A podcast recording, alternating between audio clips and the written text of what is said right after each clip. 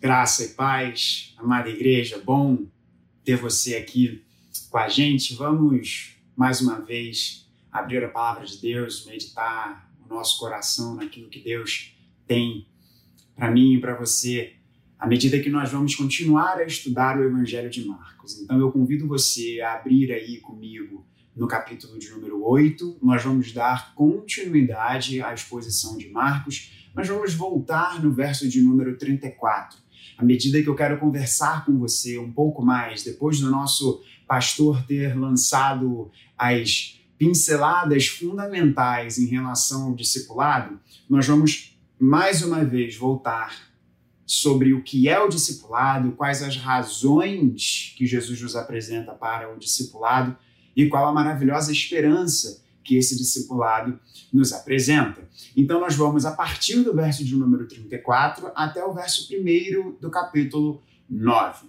Espero que tenha dado tempo para você abrir aí o texto. Eu farei a leitura na Nova Almeida atualizada. Peço que você acompanhe comigo e eu vou recitar o salmo que eu sempre gosto de recitar antes das minhas pregações, das minhas aulas, o salmo de número 19, no verso 14, em que é dita essa, essa petição ao Senhor, que as palavras dos meus lábios e o meditar do seu coração, do meu coração, sejam agradáveis na presença de Deus. Esse texto, irmãos, tem um peso muito grande e eu espero muito em Deus que ele me ajude e possibilite é, pregar esse texto, expor esse texto até o seu final. Vamos ler juntos, irmãos? Então, a palavra de Deus, eu farei a leitura na nova Almeida atualizada e assim diz a palavra do Senhor. Então, convocando a multidão e juntamente os seus discípulos, Jesus lhes disse: Se alguém quer vir após mim, negue a si mesmo, tome a sua cruz e siga-me. Pois quem quiser salvar a sua vida a perderá. E quem perder a vida por minha causa e por causa do evangelho, esse a salvará. De que adianta uma pessoa ganhar o mundo inteiro e perder a sua alma? Que daria uma pessoa em troca de sua alma?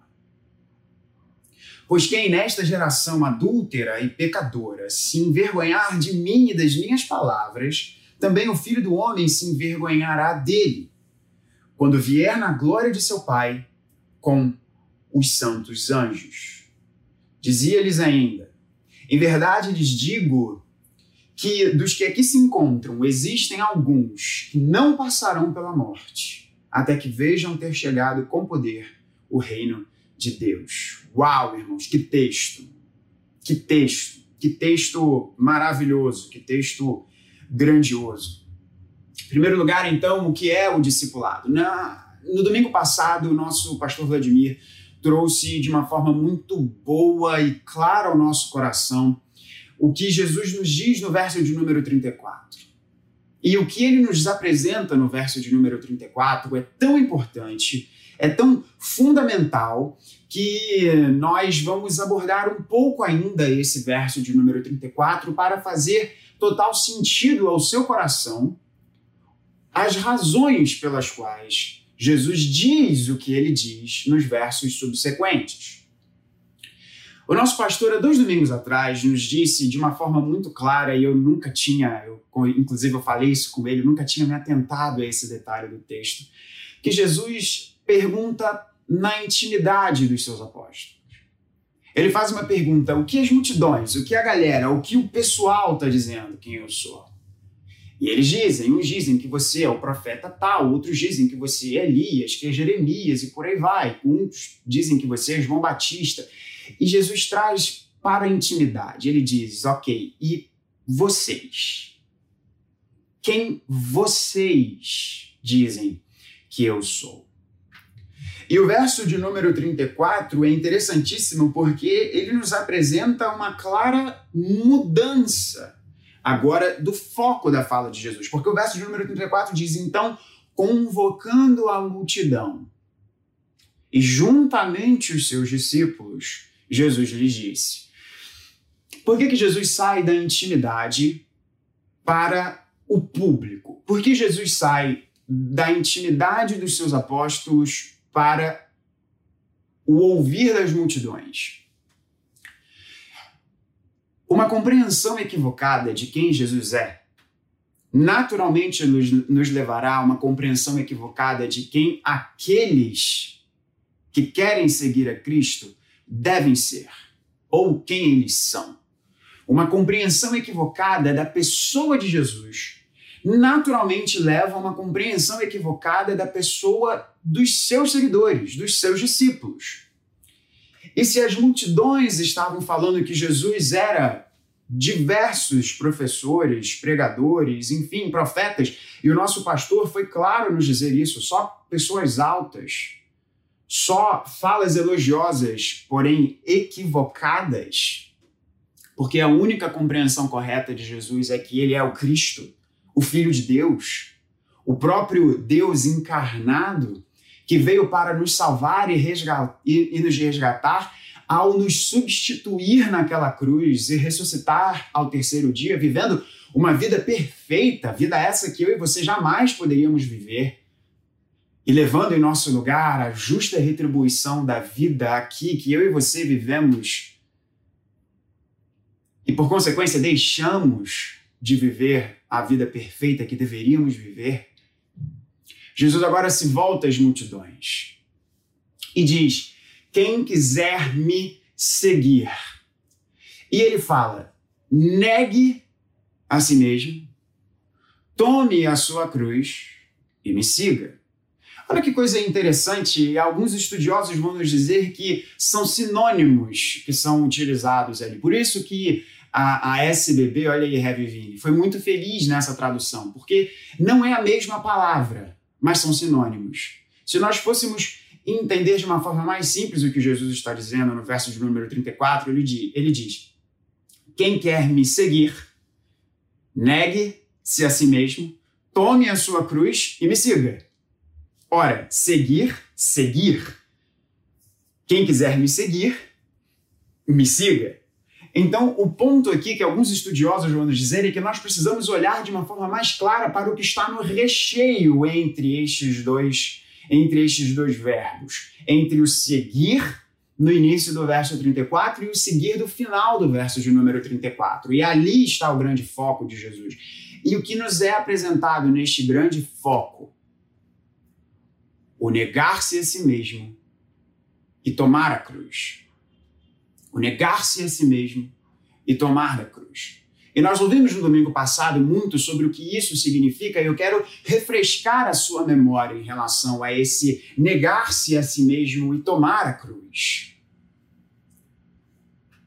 Jesus é muito claro ao estabelecer essa distinção entre o que é seguir e atender aos próprios desejos, e nós vamos ver isso no ponto 2 dessa mensagem, e o negar-se a si mesmo, e o tomar da cruz. Se nós fôssemos simplificar aqui isso, o negar a si mesmo e ao tomar da cruz seria uma grande rejeição da supremacia do eu. Esse é o ponto do Senhor. E esse é o ponto fundamental que caracteriza o discípulo. O discípulo é alguém que rejeita a supremacia do eu para acolher de todo o seu coração a supremacia de Jesus.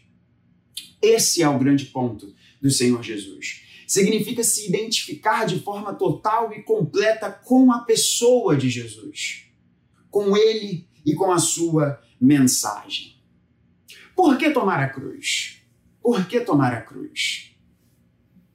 Ora, Jesus não estava dizendo Embora as implicações até poderiam dar nisso, porque muitos dos ouvintes de Jesus tiveram a implicação mais literal possível de tomar a cruz. Se nós formos pensar que muitos dos discípulos de Jesus foram literalmente crucificados.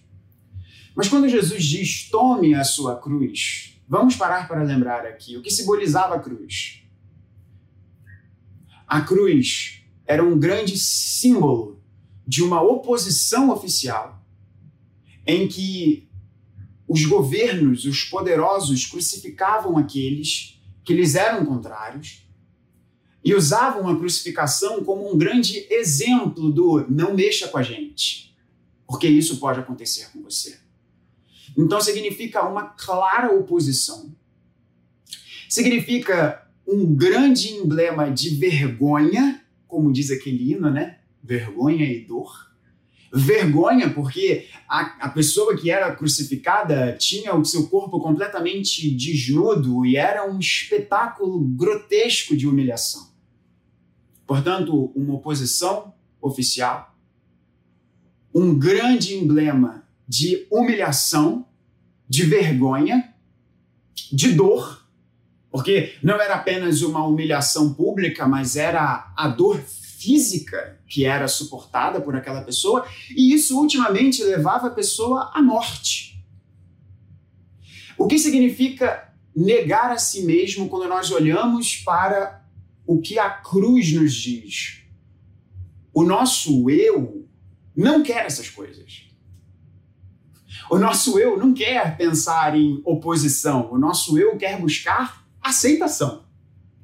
O nosso eu não quer pensar em vergonha, o nosso eu quer buscar a sua glória própria. O nosso eu não quer pensar em dor física, mas nós queremos buscar o maior conforto que nós pudermos. E não queremos pensar em algo que pode nos levar à morte, mas queremos entesourar em nosso coração a maior sensação possível de segurança.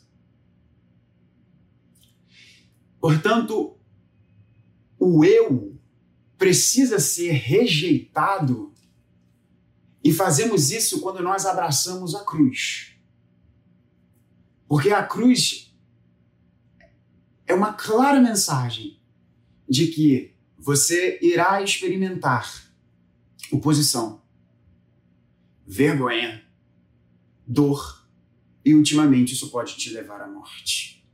E ultimamente isso pode te levar à morte. Portanto, o ponto central do que é o discipulado é o negar a si mesmo e se identificar com Cristo. Se identificar com Cristo. É colocar Cristo no centro e não o eu não é pôr Jesus no primeiro lugar da nossa vida, mas pôr Jesus como o único lugar da nossa vida. E quando Jesus ocupar o único lugar da nossa vida, tudo o mais estará orientado. Então, esse é o primeiro ponto da nossa conversa. O segundo ponto é quais as razões que Jesus nos apresenta para este negar o eu, tomar a cruz e à medida que nós negamos o eu e tomamos a cruz, nos identificamos com Cristo Jesus e, portanto, agora somos aqueles que o seguem. O nosso pastor no domingo passado deixou bem claro que essas são três coisas que acompanham sempre o discípulo, né? E eu queria trazer a sua lembrança aqui, essa explicação do nosso pastor. Quais são aqui as razões do que Jesus diz? Olha que coisa interessante. Eu espero que fique claro aí que você consiga enxergar. É, o texto grego, ele nos diz, eu espero que no vídeo esteja apresentando isso, aparecendo bem. Tá vendo aqui que tem quatro palavrinhas gregas iluminadas? São quatro preposições que se repetem no início de cada uma dessas orações que se seguem aqui em que está traduzido no nosso português, na nova Almeida atualizada. É, às vezes a gente elogia a tradução, mas às vezes a gente também pega no pé, né? Que no verso de número 35 tem pois. Esse é o início do verso de número 35. No verso de número 36 nós temos de que adianta. No verso de número 37 nós temos que daria. E no verso de número 38 nós temos novamente pois. Quem?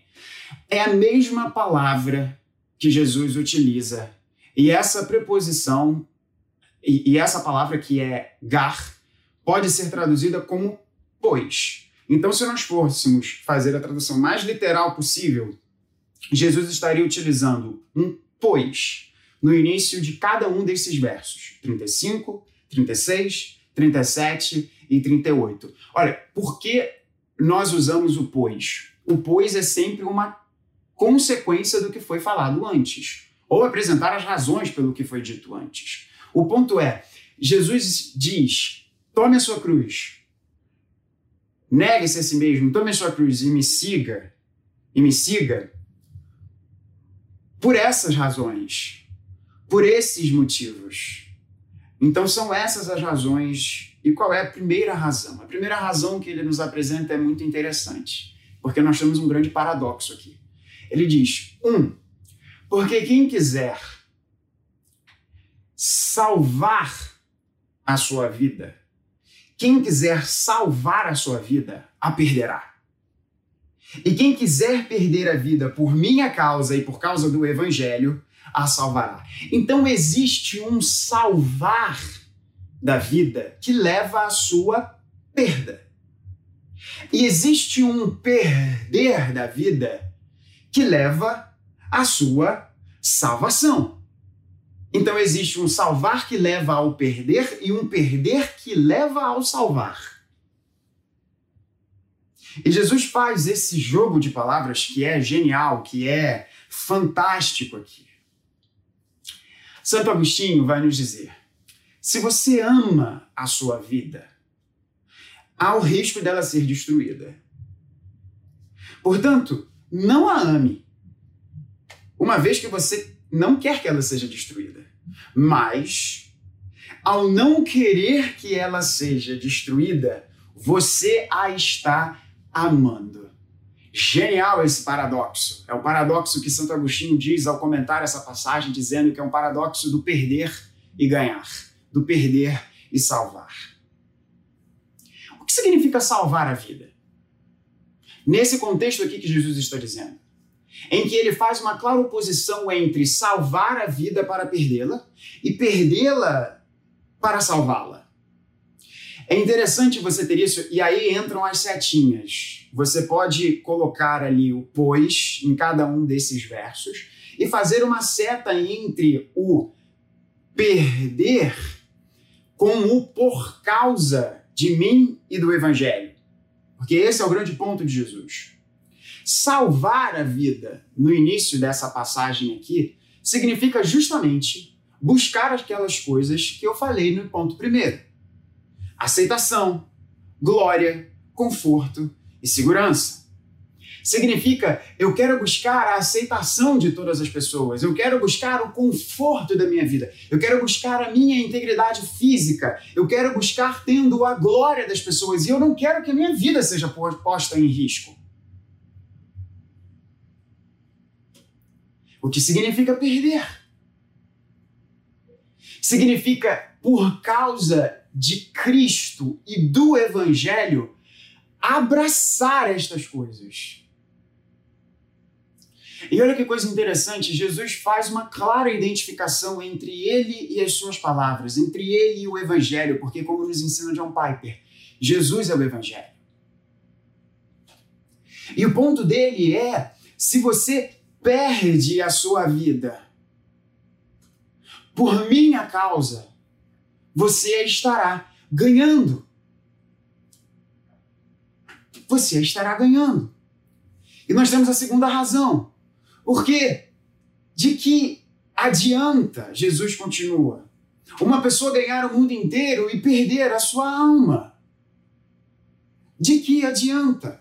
É uma pergunta retórica, nós poderíamos responder, e essa é a resposta que Jesus quer que todos estejam ali pensando no que ele está dizendo. Não adianta nada. Não adianta nada. Jesus nos lembra do que na, na realidade está em jogo. Benefícios temporários que levam a uma perda eterna, versus perdas temporárias que levam a um ganho eterno. Viver essa vida apenas para esta vida é desperdiçar esta vida de uma forma eterna. Esse é o ponto de Jesus, essa é a grande razão número dois do que Jesus está dizendo, e elas vão numa continuidade umas das outras. Jesus diz: se você quiser salvar a sua vida, aqui você irá perdê-la. Mas se você perder a sua vida por minha causa, você vai ganhá-la eternamente. Porque do que adianta alguém ganhar o mundo inteiro e perder a sua vida e perder a sua alma?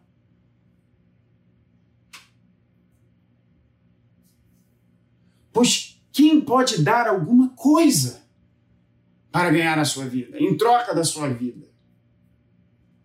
O ponto de Jesus é que somente Deus pode dar vida, porque Ele é o Criador da vida. E a vida verdadeiramente não é um produto que está numa gôndola de um supermercado ou algo que você pode pedir pelo aplicativo do seu celular. Não há, não há. Tudo que nós compramos, para para pensar, tudo que nós compramos, tudo que nós adquirimos, tudo que nós podemos perseguir é, no fim das contas, para nós termos uma vida melhor. E até quando nós, no egoísmo do nosso coração, lutamos para que outros percam, porventura, o que eles tenham, porque isso é muito característico da humanidade, é para que aquela pessoa tenha, na sua visão, uma vida melhor. Porque ela se sente melhor ao ver que ela tem mais do que outra pessoa, do que outra pessoa está perdendo. Tudo que nós fazemos é para ter uma vida com maior qualidade, mas eu pergunto a você que está me ouvindo e vendo: do que adianta você viver uma vida buscando ter mais qualidade se no fim das contas você irá perdê-la eternamente? Do que adianta comprar tudo para melhorar a vida? Se você não a tem, se você não a tem. O quarto porquê de Jesus é porque se alguém nessa geração de pecadores, nessa geração adúltera e pecadora, se envergonhar de mim e das minhas palavras, também o filho do homem se envergonhará dele quando vier na glória com os seus santos anjos. É importante você entender aqui, e a gente já vai fazer um apanhado geral dessas quatro razões aqui. É importante você entender que na cultura de Jesus, essa cultura que era muito caracterizada por honra e vergonha, Jesus não está falando aqui de um acanhamento de compartilhar o evangelho ou de você ficar receoso de é, é, é dividir o evangelho com alguém ou não, ficar com aquele frio na barriga. Não é isso que Jesus está dizendo. Era algo muito além do que ficar tímido é uma questão de compromisso, fidelidade e lealdade. É uma questão de você se identificar plenamente. Implica em ser reconhecido como tal. Um pai, ele seria sempre reconhecido por ser pai de uma determinada pessoa dentro do contexto em que Jesus é, é, está proferindo essas palavras. E um filho, vice-versa. É, é Portanto, não ter vergonha, receber e abraçar. Por isso que a parábola do pai amoroso era tão escandalosa para os ouvintes, porque o pai amoroso, ele decide vencer qualquer vergonha para receber o seu filho de volta. E o que Jesus nos diz, portanto, é: se alguém quer salvar a sua vida, se alguém ama tanto a sua vida aqui, a ponto de rejeitar, a ponto de apenas viver para buscar aceitação, glória, conforto e segurança, rejeitando, portanto, o caminho da negação do eu, da idolatria do eu, da centralidade do eu, e isso só pode ser feito quando nós tomamos a cruz e nos identificamos com Cristo. Porque tomar a cruz é necessariamente reconhecer que nós somos pecadores. Jesus diz: essa pessoa perderá a sua vida para sempre. E do que adianta ganhar tudo se você perde a sua vida? Porque nenhuma pessoa pode comprar a sua vida, nenhuma pessoa pode dar algo em troca da sua vida, porque apenas Deus tem poder para isso. Portanto, aqueles que não se identificam comigo, eu não me identificarei com eles no glorioso dia do meu retorno. É isso que Jesus está querendo dizer. O ponto central aqui é que todo discípulo se vê diante de um grande conflito. Perdas temporárias versus ganhos eternos. Essa é a grande questão. Essa é a grande questão. Perdas temporárias diante de um horizonte eterno de ganho. Diante de um horizonte eterno de ganho.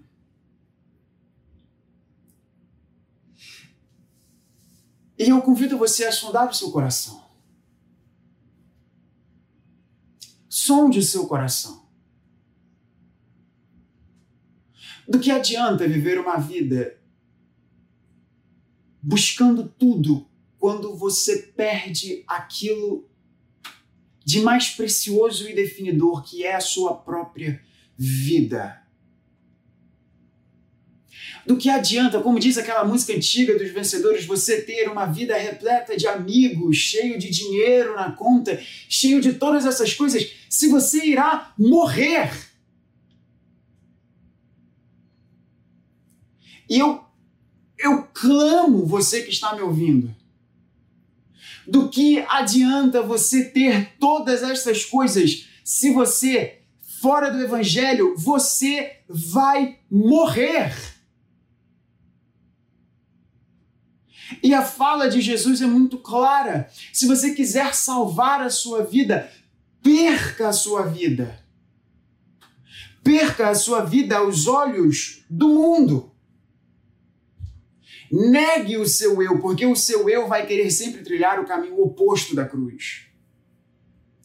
Porque o caminho da, da cruz é o caminho em que o eu é despojado, Cristo é colocado e, portanto, você está disposto a enfrentar oposição, a enfrentar vergonha, a enfrentar o risco de você perder a sua segurança, seja ela física, seja ela patrimonial, seja ela moral, até o ponto de você sofrer a morte por conta dessa mensagem e deste relacionamento que é muito mais importante do que qualquer outro relacionamento que eu e você porventura tenhamos. Por isso que eu fiz questão de dizer que o discípulo não é aquele que coloca Jesus em primeiro lugar, mas o discípulo é aquele que coloca Jesus como o único lugar da sua vida. E tudo o mais é reorientado, reorganizado de uma forma bela e gloriosa. Quais são as razões do discipulado? As razões do discipulado, se nós fôssemos resumir todas elas, é porque apenas no discipulado, apenas no seguir a Cristo, é que eu e você podemos ter vida. Apenas no discipulado é que eu e você não iremos desperdiçar a nossa vida. Eu não sei quantos anos você tem. Eu não sei qual é o contexto da sua vida mas um dia você irá se encontrar diante de Deus. Você pode achar extremamente obtuso o que eu estou falando. Você pode achar extremamente retrógrado, extremamente até talvez fundamentalista o que eu estou dizendo, mas eu peço a você, ouça essa mensagem, não saia daqui. Haverá um dia em que Cristo Jesus irá retornar Aqueles que estão em Cristo esperam ansiosamente esse dia, porque a gente já vai chegar na recompensa desse discipulado. Mas isso irá acontecer. Cristo Jesus irá retornar. E ele diz de uma forma muito clara algo que deve trazer um peso para o nosso coração. Se você não se identifica comigo, eu não me identificarei com você. Porque Jesus e nós podemos pensar em Cristo como sendo este homem que sabia o que era sofrer, que não tinha onde recostar a sua cabeça, que sentia fome, que sentia seu corpo cansado, um homem de muitas dores, um homem que sabia o que era sofrer. Mas ele não voltará desse jeito, ele voltará em glória. E quando ele voltar em glória, o livro da Revelação nos diz que há alguém assentado num grande trono branco e você vai estar diante desse grande trono branco. E Deus nos chamou para dizer isso a você. Não valorize as coisas desse mundo em detrimento daquele que pode te dar ganhos eternos. delícias ao lado dele.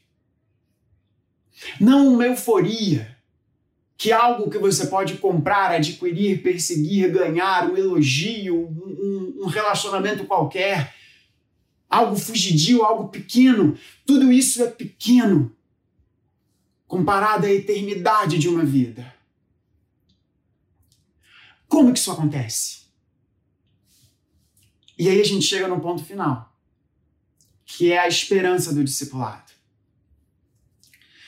O verso final, aqui, dessa passagem que nós lemos, vai nos dizer de uma volta. Quando Jesus diz: quando o filho do homem voltar com os seus anjos, ele não irá se identificar, ele, ele irá se envergonhar, ele irá rejeitar aqueles que se envergonham dele, que não recebem e se identificam com essa mensagem. E ele faz uma declaração bem enigmática no primeiro versículo do verso 9. Talvez você já tenha se pensado, vem cá, o que Jesus está querendo dizer com isso? No verso de número 1 do capítulo 9, perdão, ele diz: Em verdade digo do, que dos que aqui se encontram, existem alguns que não passarão pela morte, até que vejam ter chegado com poder o reino de Deus. Aí talvez você possa estar pensando: eita, o reino, mas Jesus não voltou ainda. E até onde eu sei, Pedrão, João, Tiago, Paulo, essa galera aí tá toda morta. Na verdade, eles não estão mortos. Eles estão aguardando a ressurreição do corpo. Mas eles não estão. É, no domingo que vem, não vai ser Paulo que vai expor o próprio texto que ele escreveu inspirado por Deus. O que, que Jesus está querendo dizer aqui? Essa passagem ela foi interpretada por diversas já de diversas formas, mas e por uma questão de tempo, eu já me empolguei muito aqui nessa mensagem, não vou poder apresentar todas as visões em relação a essa passagem. Mas eu tenho por certo que Jesus está conectando logo com o que irá acontecer na passagem seguinte. E o que nós vemos na passagem seguinte? A transfiguração de Jesus. E nós, eu não quero antecipar a mensagem do pregador seguinte, mas da transfiguração de Jesus, o que Pedro Tiago e João, que são esses a quem Jesus se refere aqui como entre aqueles que não iriam morrer sem ver o reino de Deus chegado, vindo, eles têm um claro olhar e um claro vislumbre da glória de Jesus. Da glória de Jesus na transfiguração. Em que eles veem Jesus de forma resplandecente em que o próprio céu, temos Deus Pai falando: Esse é o meu filho, em quem eu tenho prazer, ouçam a Ele. Em que Jesus está de uma forma gloriosa diante deles. Tenho muito por certo que é isso que Jesus está aqui se referindo. E por que, que eu estou conectando isso como a recompensa do discipulado? Porque essa é a recompensa do discipulado. Os nossos olhos verem e nós estarmos juntos com aquele que tem o valor supremo. E isso é muito mais importante do que qualquer ganho temporário. Porque ganhos temporários levam a perdas eternas. Perdas temporárias, por causa do Evangelho, levam a ganhos eternos. E qual é o ganho nosso eterno?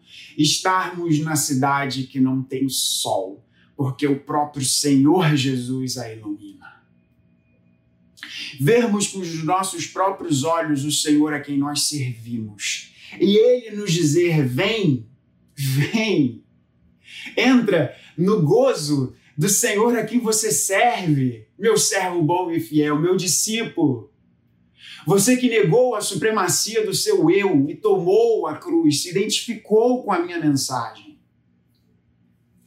Eu quero terminar essa mensagem é, trazendo ao seu coração um texto belíssimo, texto belíssimo, que tem total a ver com vergonha. Veja comigo em Hebreus.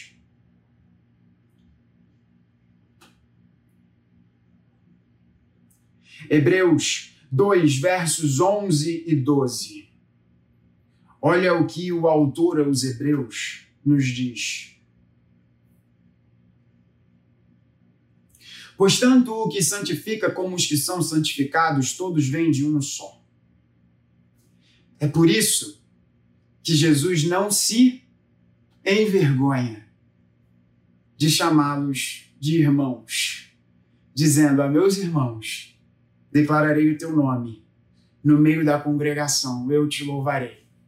Jesus não tem vergonha, e essa é a recompensa do discipulado.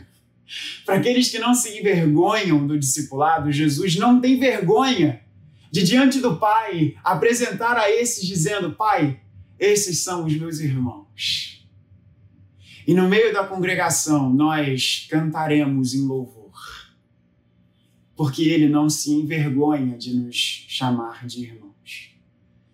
Ele tanto não se envergonha que ele morreu na cruz, no meu lugar e no seu lugar para que agora nós, perdoados dos nossos delitos e pecados, nós tenhamos paz com Deus. E possamos assim, com uma nova natureza, negar a nossa velha natureza e caminhar nas pegadas de Cristo, porque Ele é o nosso Senhor, Ele é o nosso Salvador. E essa é a maior recompensa, uma recompensa eterna. Portanto, eu termino essa mensagem dizendo a você que está me ouvindo: arrependa-se siga a Cristo. Não olhe para as coisas que são temporárias, porque as coisas que são temporárias não têm valor comparado àquilo que é eterno. Essa é a grande razão do discipulado. Jesus nos chama para o discipulado porque ele quer que nós vivamos. E a recompensa desse discipulado é Jesus chegar diante de você e dizer: Eu não me envergonho de te chamar de irmão porque eu dei a minha vida no seu lugar. Receba a cruz de Jesus, meu irmão. E feche seus olhos, eu quero orar com você. Pai bendito, nós pedimos a Ti. Aplica essa mensagem e leva-nos a andar pelos teus caminhos, pela maravilhosa graça do teu Filho Jesus. Em nome dele nós oramos. Amém.